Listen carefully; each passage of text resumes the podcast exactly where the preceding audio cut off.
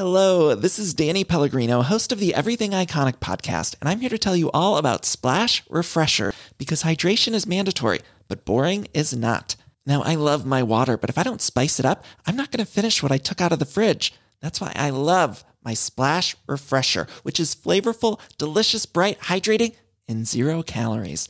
The wild berry flavor is my fave. No, wait, is the pineapple mango flavor my fave? You know what? All five craveable Splash Refresher flavors are my fave because they're so delicious. So get hydrated and enjoy it with Splash Refresher. ACAST powers the world's best podcasts. Here's a show that we recommend. The Real Housewives is a guilty pleasure for most, but if you're looking to not feel guilty about that pleasure, tune in to Everything Iconic with me, Danny Pellegrino, where I break down all the messy moments and behind the scenes antics of Bravo's popular franchise. And on Everything Iconic, I also interview celebrity guests like Kelly Ripa, Kiki Palmer, Drew Barrymore, Cameron Diaz, and more about their guilty pleasures, their past work, and so much more. So if you're pop culture obsessed and find yourself watching way too much reality TV like me, tune in to Everything Iconic with Danny Pellegrino wherever you listen to podcasts. ACAST helps creators launch, grow, and monetize their podcasts everywhere. ACAST.com.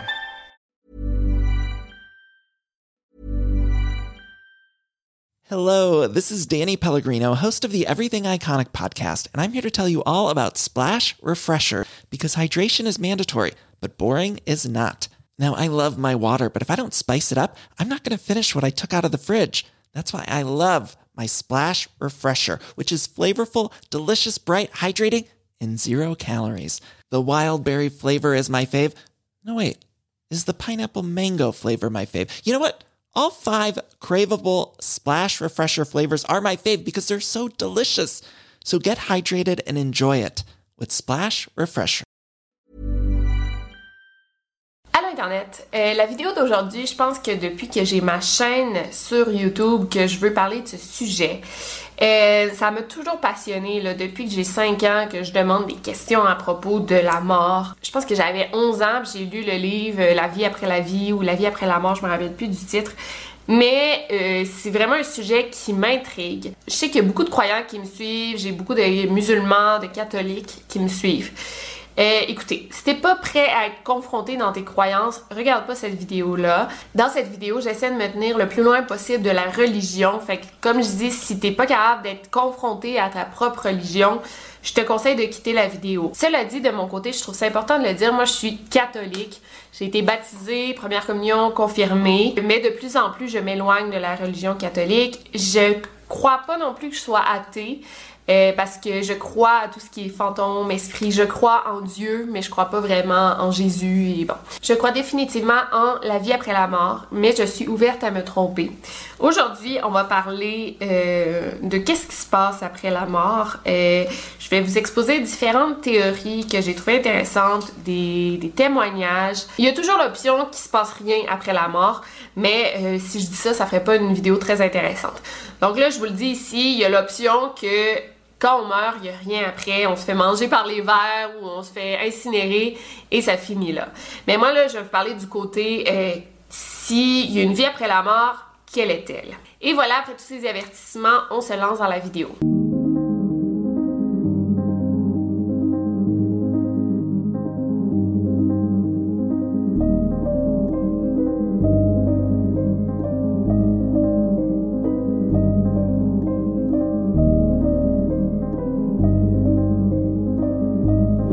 Podcast Over and Out.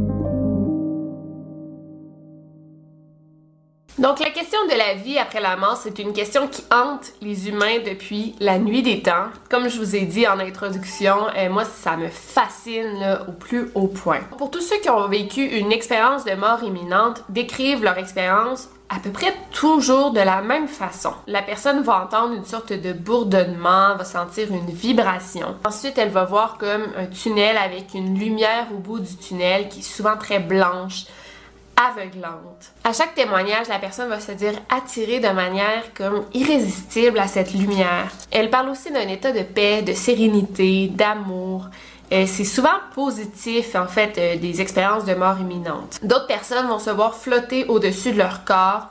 Ils vont même voir euh, leur corps qui est mort. S'ils sont dans un hôpital, ils vont voir des docteurs en train d'essayer de les réanimer. Il y a même des témoignages que la personne peut raconter, genre mot pour mot, genre qu'est-ce qui s'est passé dans les minutes après sa mort, qu'est-ce que les docteurs ont fait, qu'est-ce qu'ils ont dit, euh, telle personne était comme ça. Bon, euh, il y a d'autres personnes aussi qui vont voir comme un être cher qui vient les chercher. Euh, ça peut être un être cher qui est déjà décédé ou ça peut être une personne inconnue qui est en charge de venir les apporter vers la lumière. Et là, souvent, il y a une décision qui doit se prendre, soit de rester dans cet état de confort avec la personne qui est à tes côtés, qui est décédée, qui t'est très chère dans cet état où euh, tu veux rester dans la lumière ou tu reviens sur Terre. Donc, une décision, toi, là, en tant qu'âme, tu dois prendre. Je retourne sur Terre, continuer ma vie ou je meurs. Il y a la chanson euh, Si Dieu existe de Claude Dubois qui est excellente. Si vous la connaissez pas, euh, allez écouter Claude Dubois, c'est un grand chanteur québécois. Euh, je me rappelle quand j'étais jeune justement, ma mère m'avait raconté comme le sens à cette chanson et genre depuis ce temps-là, je l'adore. Je sais pas si vous me suivez depuis ce temps-là, mais avant je mettais des chansons dans les outros. Si je devais mettre une chanson aujourd'hui, ça serait probablement celle-ci. Donc chaque expérience de mort imminente se ressemble pas mal d'une personne à l'autre, les témoignages se répètent, donc c'est difficile de ne pas y croire. Il y a les gens plus terre à terre qui disent que euh, c'est un débalancement chimique du cerveau qui font que tu as une hallucination. Ça fait aussi que tu te sens bien, que tu te sens un grand confort. Et la lumière, ben justement, ça serait une hallucination. Mais moi, je trouve ça assez réducteur de tout mettre ça sur le dos de la science, sur le dos d'un débalancement hormonal, chimique du cerveau. La première question que j'ai envie de vous poser, euh, pendant cette heure euh, où vous êtes déclaré mort, euh, qu'est-ce que vous avez ressenti? Ce qui s'est passé, c'est que je me suis retrouvé assis. Assis. Et il y avait comme une espèce de triangle au-dessus de moi. D'accord. Qui empêchait à une lumière de pénétrer euh, ce triangle. Et en fait, cette, lumière est arrivée à, me, à, pénétrer ce triangle et m'a retrouvé, est venue hmm. vers moi. Et j'ai vu ce, ce tunnel et je suis monté dans ce tunnel. Et ce qui s'est passé, dites-moi. Ça, c'est un moment agréable. Vous, vous aviez un sentiment de sérénité, de légèreté. Comment ça se passe? C'est un moment de sérénité, de pureté, hmm. d'amour et, de, et de bonheur, mais quelque chose que, que, que hmm. avec les mots, on ne peut pas. Je ne crois pas qu'on ait un vocabulaire assez, assez, fondé pour expliquer les mots exacts, les qualificatifs pour expliquer ce qu'on ressent à ce moment-là. Mais c'est rempli d'amour, rempli de bonheur. Et j'aimerais tellement dire que si les gens pouvaient vivre aujourd'hui dans le bonheur comme ça mm. tout, le temps, et ça serait fantastique. Aujourd'hui, je vais vous raconter un témoignage que j'ai lu sur Internet qui m'a vraiment plu. Donc, une femme nommée Tina qui était en randonnée à Phoenix, en Arizona. Elle était près de sa maison. Elle était avec son mari quand tout à coup, elle s'est effondrée et son visage est devenu mauve, vraiment rouge mauve. Et on sait pas pourquoi. Son mari a tout de suite appelé l'ambulance. et il a fait le RCR à sa femme, qui a réussi à la réanimer à deux reprises euh, en attendant que l'ambulance arrive. Dans l'ambulance, Tina était entre la vie et la mort. Les ambulanciers ont dû la ressusciter à six reprises. Elle basculait constamment entre la vie et la mort et au total, euh, Tina aurait été morte durant 27 minutes si on colle toutes les petites minutes euh, où elle est morte. Finalement, elle a survécu. Euh, à l'hôpital, elle était intubée, là, donc elle pouvait pas parler et elle était comme un peu dans les vapes, là, elle venait de mourir 27 minutes. Et elle a demandé à son mari de lui donner un papier et un crayon. Elle a souvent fait des signes. Et là, elle a écrit quelque chose que je vais vous montrer.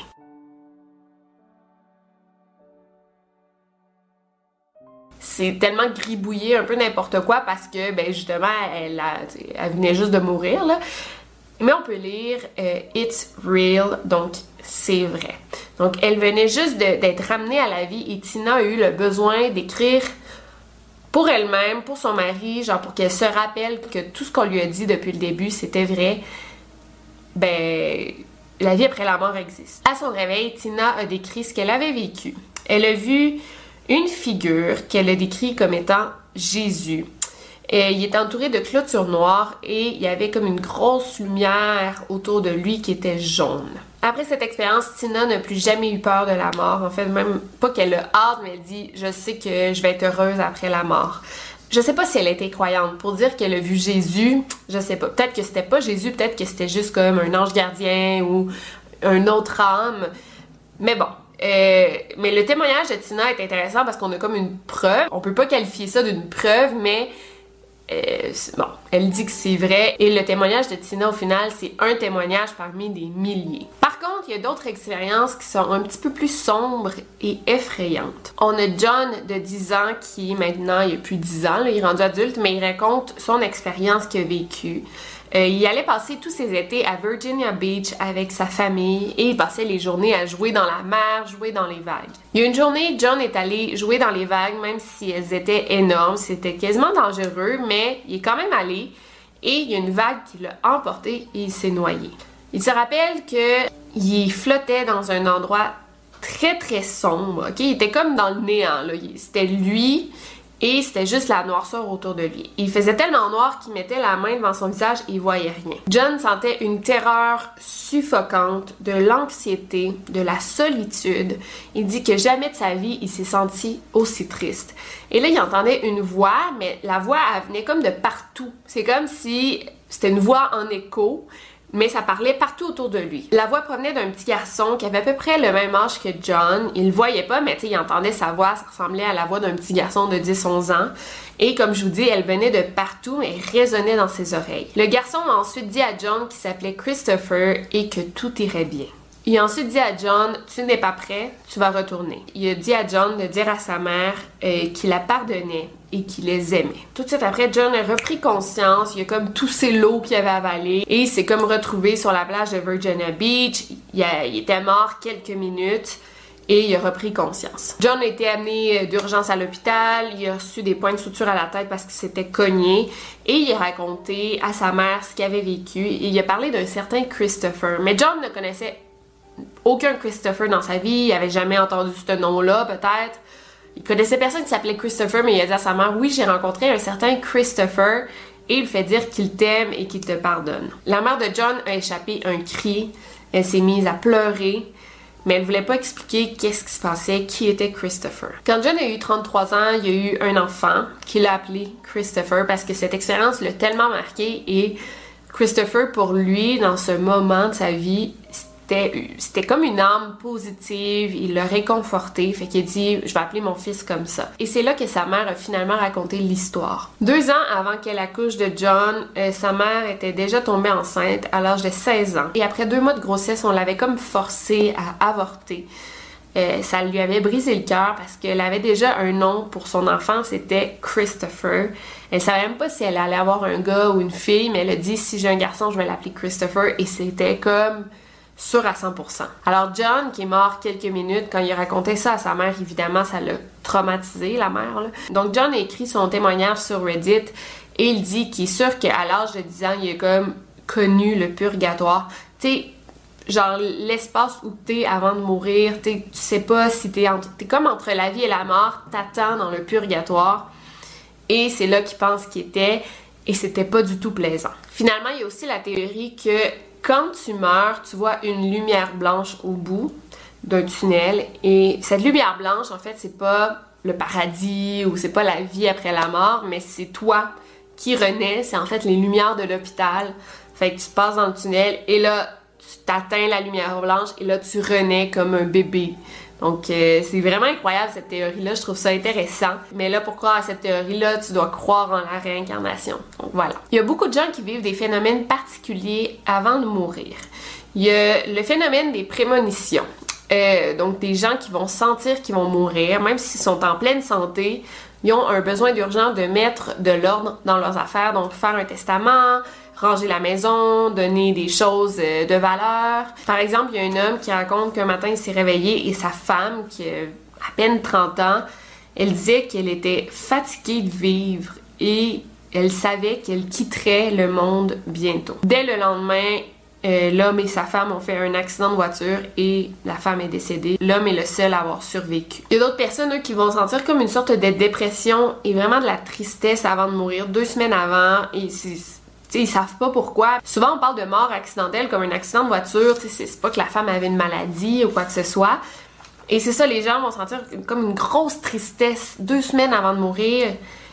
Et c'est comme s'ils sentaient justement qu'ils allaient quitter euh, le monde dans lequel ils vivent. Un autre phénomène qui se passe avant la mort, c'est un phénomène super intrigant. Ça s'appelle les visions euh, de lit de mort, donc euh, deathbed vision, qui ont lieu soit quelques minutes, quelques heures, quelques jours ou même quelques semaines avant de mourir. La personne va commencer à avoir des choses ou des, des gens autour d'elle que les autres personnes dans la pièce ne peuvent pas voir. Souvent, ces êtres-là, déjà morts, ils viennent la voir pour l'avertir que l'heure est bientôt arrivée, mais qu'ils vont revenir la chercher. Donc, on voit ça comme un avertissement. D'autres fois, la personne mourante ne va pas voir nécessairement des membres de sa famille. Si elle connaît personne qui est mort autour d'elle, par exemple, elle va voir des êtres qui peuvent être décrits comme des anges. D'autres gens, eux, vont se mettre à avoir des fleurs un peu partout autour d'eux, comme une sorte d'hallucination, comme si tu prenais de la drogue, mais tu sais, tu vois des fleurs sur les murs, sur le plafond, des fleurs partout. Mais c'est toujours très beau, c'est un message d'espoir, c'est jamais négatif ou euh, effrayant. Par exemple, ça me fait penser à mon grand-père avant de mourir. Je pense que c'était quelques semaines avant qu'il meure. Il avait appelé ma grand-mère qui était au travail et il pleurait puis il disait genre je pense que c'était Jean-Pierre, il dit Jean-Pierre, il me suit partout, il est même entré dans la douche avec moi et Jean-Pierre, c'était son frère qui était décédé depuis plusieurs années, mais il pleurait à ma grand-mère, il dit il est à côté de moi, puis il me lâche pas, il est toujours là.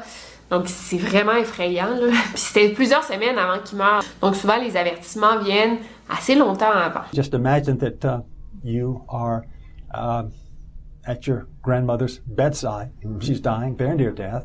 She's feeble, and um, and all of a sudden she she looks up, and a smile comes on her face. Mm-hmm.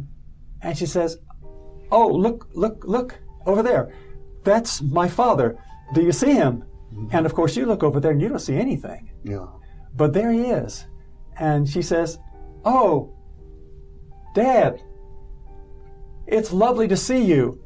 And then he tells her that he's come to take her away, to take her into the next world. Mm-hmm. And, and, that, uh, and then soon thereafter, he fades away or he may stay for a little while longer, mm-hmm. and there may be a conversation. But uh, that would be a typical sort of garden variety uh, deathbed vision. And his dying words were, and this is reported by his sister, who was right at the bedside, mm-hmm. his sister Mona Thompson, a novelist.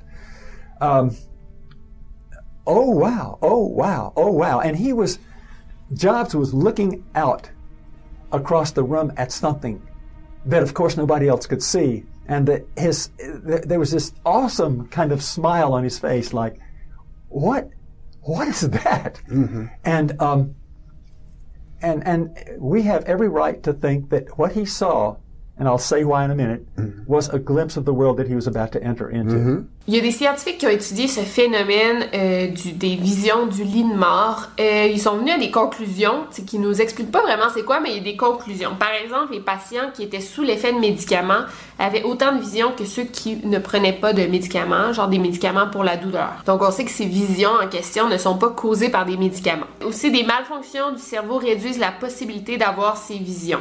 Donc si par exemple tu souffres d'Alzheimer, ben tu as moins de chances d'avoir de visions comme ça. Il n'y a aucune preuve que le manque d'oxygène cause ces hallucinations. Et aussi, les croyances du patient n'affectaient pas ce qu'il voyait. Donc, les gens athées autant que les gens super catholiques avaient les deux des visions. Puis même que ces visions, parfois, apparaissent aux gens qui savent même pas qu'ils vont mourir. Par exemple, mon grand-père qui était un peu... qui était malade du cœur, mais il savait pas qu'il allait mourir.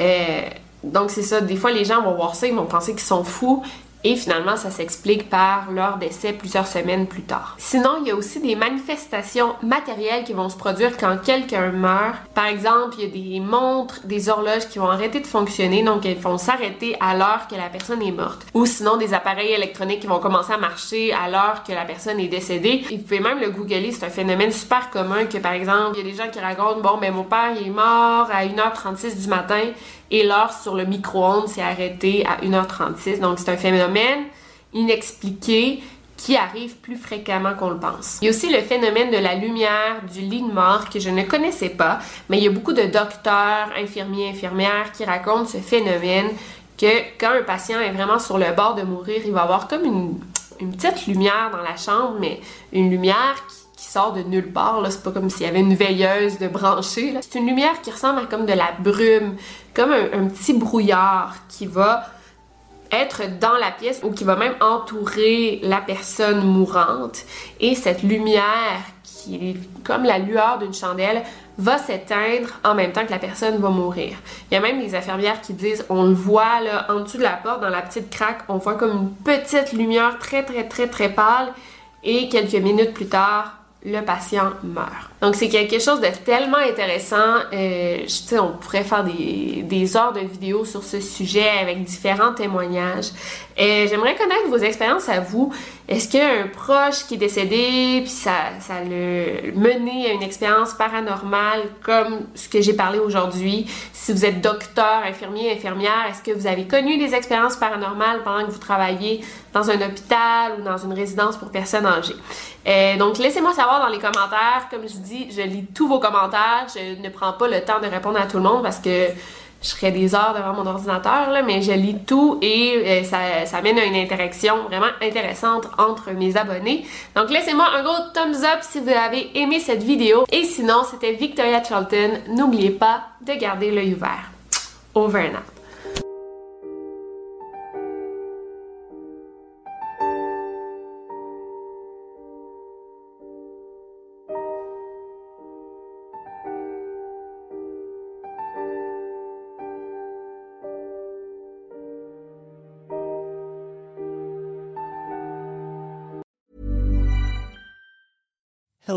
This is Danny Pellegrino, host of the Everything Iconic podcast, and I'm here to tell you all about Splash Refresher because hydration is mandatory, but boring is not.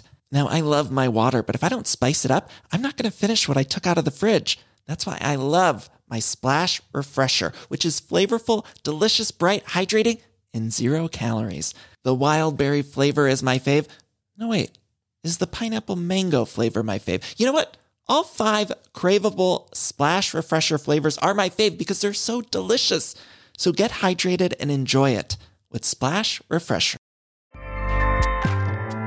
ACAST powers the world's best podcasts. Here's a show that we recommend. The Real Housewives is a guilty pleasure for most, but if you're looking to not feel guilty about that pleasure, tune in to Everything Iconic with me, Danny Pellegrino, where I break down all the messy moments and behind the scenes antics of Bravo's popular franchise. And on Everything Iconic, I also interview celebrity guests like Kelly Ripa, Kiki Palmer, Drew Barrymore, Cameron Diaz, and more about their guilty pleasures, their past work, and so much more. So if you're pop culture obsessed and find yourself watching way too much reality TV like me, tune in to Everything Iconic with Danny Pellegrino wherever you listen to podcasts. ACAST helps creators launch, grow, and monetize their podcasts everywhere. ACAST.com.